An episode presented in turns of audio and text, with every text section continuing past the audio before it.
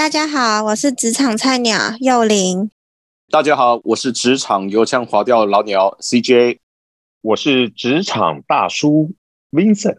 我是职场菜鸟子一，是个完全不宅的 IT。钱多事少离家近，这是以前幸福企业的一个标准。不晓得大家现在的想法？啊，今天大家都很安静，因为没有人觉得到现在都还没有碰过一个幸福的企业。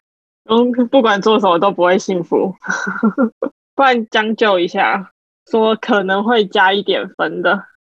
对啊，现在可能也是这样讲法啊，就是钱多事少离家近。如果这样子够资格称为是幸福企业吗？钱钱是基本的，讲说白了就薪水。当然也不是说你越多越好，其实人的一个，我觉得最基本的温暖的，这是最基础的。当然你还可以多一些钱，你说可以做一些自己的这个，除了求温饱之外，你有地方住之外，那你。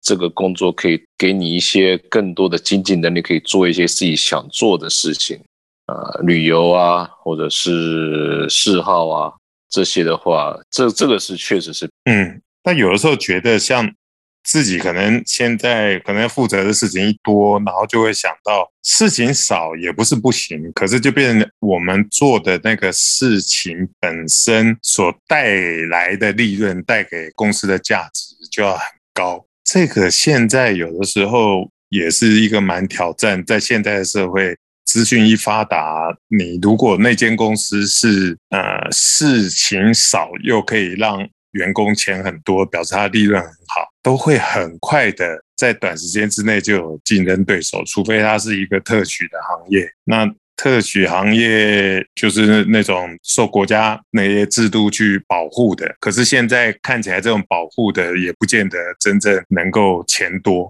就是这个也变成不容易有这种工作、这种企业能够发生、能够产生出来，甚至于它只是一下子很短的时间，可能就马上就被竞争对手去取代。这个也是蛮伤脑筋的事情。那一想到离家近，那有了你的公司，如果稍具规模的，那可能都是在一些比较新的一些商业区。那你除非你的刚好你是住在那附近，爸爸有钱，对，爸爸有钱那种才有可能。对啊，所以其实离家近跟我，我觉得离家近已经不是需求嘞。有时候其实多花一点通勤费，做店会比较省一点，对不对？是啊，是啊，在外商的时候，美国公司的一些的同事，他们在美国上班，那个每天开车来回两三个小时都是基本的。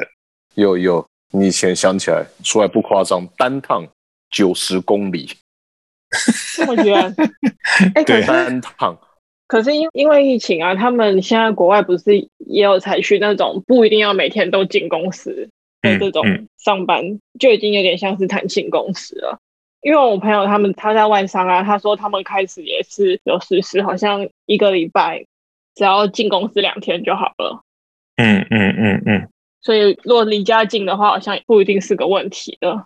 是，所以以前旧的标准就是变成呃听起来蛮好的，可是好像已经不能成为现在幸福企业的标准了哈。嗯。那大家觉得还有哪一些嘞？同事，同事好相处。同事要好相处。那这个这个很重要，对啊，可是这应该是公司氛围的问题啊，就公司氛围也有一点关联。就如果大家都一直是那种很沉闷的话，可能就会讲话都比较冲。可是如果是气氛比较轻松，偶尔气氛比较轻松的话，嗯嗯嗯，对对。统治这个有的时候也跟公司他们在面试的时候，那些老板喜欢什么 style 的人也有关系。我们好像也没有办法决定哇。怎么办？在面试这个时候就可以挑选这个公司啦。我当然这个这个比较现实，通常都是工作选我们的。对，不知道，但是但是很难知道老板是怎样。我是我是已经进公司的时候，嗯，才知道老板他们选人有一个点是好聊，就是你面试的时候讲话可以滔滔不绝的那种。啊，喜欢这一种的。对对对对，就是他觉得好聊，可能是个性比较开朗一点。是好撩，好撩还好聊？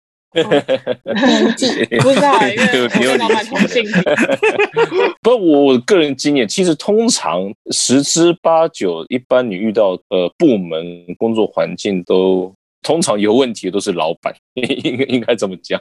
有同事之间，我们只是平行的同事。其实我发现，毕竟大部分人其实个性都不错，当然偶尔遇到一两个。那通常会有这个所谓的办公室氛围好或不好，我觉得那个老板直属的老板占了非常大的一个呃要因。其实通常这个老板好的话，其实你同事你不管怎么同事来来去去，通常都不会太差。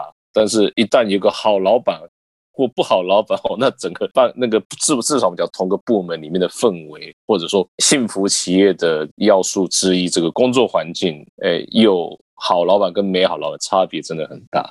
我所以我觉得这个老板造成的，嗯，还有就是员工训练。不过员工训练跟我觉得现在的员工训练应该要更更积极面的去看，因为以前员工训练感觉就是 team building，就是只是就是一些这种努努力向前，然后团队合作，然后就是去一起去做一些那个户外的一些的训练啊什么的，让大家有那种团结合作的那种气氛。不过我觉得现在有很多时候，现在的工作还有。不管是因为现在的科技、现在的商业模式，还有今天的经济的状况，然后就是变化都非常非常大。其实连公司自己的本身都需要不断的去调整、去应应。我觉得一个公司如果他是知道这个公司需要变化的时候，他把现有的员工也会当做是自己，真的好像家人一样，然后能够去一起。去学习一些新的方式，然后去面对新的挑战，而不是像呃现在习惯性的公司，就是一碰到状况，前面就一直不变不变，然后到最后没有办法真正需要改变的时候，就直接把原来的人砍掉，然后再换具有那种专长的人，就是大家都用这样的方式去做，那那这种就很难在我的心里面觉得它是一个幸福企业。嗯，因为这样就变成后面的人要继续去收那个烂摊子。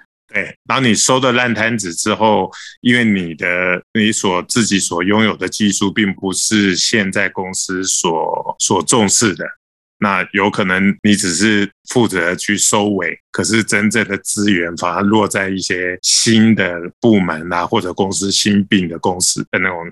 小的公司、小的那个团体，或者外面挖新挖角进来的一些人，就是常常好像大部分，如果不是幸福企业的话，就是他只是把人员工当做是一个机器，然后不适用的时候就换掉，这样，那自然而然我就不会觉得这种公司会有可能在我的心目中变成幸福企业。所以，员工训练是真正大家是一体的这种公司跟员工是一体的这种状况之下所设计的员工训练，然后能够一起去成长，一起去改变，去面对一些未知的挑战。我觉得，如果都是这样的话，呃，真的可以算是一个幸福企业，因为也是常常有的时候在一些杂志啊，还有一些书籍啊，真的看到有的公司是这样在做的。他就激励原来的员工，当然也会新吸收一些新血，可是他不会让原来专长的员工就完全没有办法呃适应这个时代的潮流。嗯，大家还觉得还有些什么在你心目中觉得的幸福企业？我希我希望只要有加班都可以包加班费，只要有加班，上下班都打卡制，依照打卡体发加班费。对，加班可以，有钱就好，对不对？不行，有钱就好，要加班费无上限，有做就给加班费。可是国家不是规定加班有上限的时间吗？那都是假的，有上限的意思就是说，你超过那个时间都就不能报了。哦，不是说超过那时间就不能加班了？对，是超过那个时间就不可以报加班费。大家的操作都变成只是不能报加班费而已。对，我觉得是变相。变相助长企业压榨劳工，对对对，那怎么都没有人敢打电话去那什么劳工热线去举报呢？表要送出去的时候，他们按一个确认钮，就写说确认以上出缺勤的时间与实际相符。啊，就 这是你自己按的，对啊。啊有啊有有不行啊？可是你不按的话，他就不会给你薪水啦。这就是 IT 弄的啊，对不对？这是你姐对啊。，IT 到底在搞什么啊？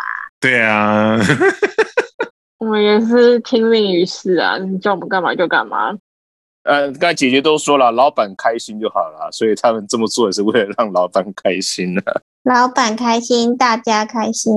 其实幸福企业，其实说真的，你们刚才讲开心也是真的，就是变成整个公司的人，大家觉得是一体的，就是要面对那个困难的时候，就会从不同的会有那种氛围哈，不同的角色都会想要怎么去让公司能够转变成为能够应付现在情形，像譬如说像现在疫情啊，就是像很多的餐厅，然后有的时候老板员工都不错，然后可是这个时候真的餐厅是很难去生存的，那、可是他们会一起去想怎么去突破以前只做内用的啊，然后自己的菜单有什么东西可以去更改，然后能够应应这个现在这个时间一些这个外用的一些市场啊，然后原来的那个餐厅里面的一些服务员要怎么样找到他自己的角色，在这种情况之下，也可以有对自己的公司、对自己的餐厅有新的贡献，就是大家是。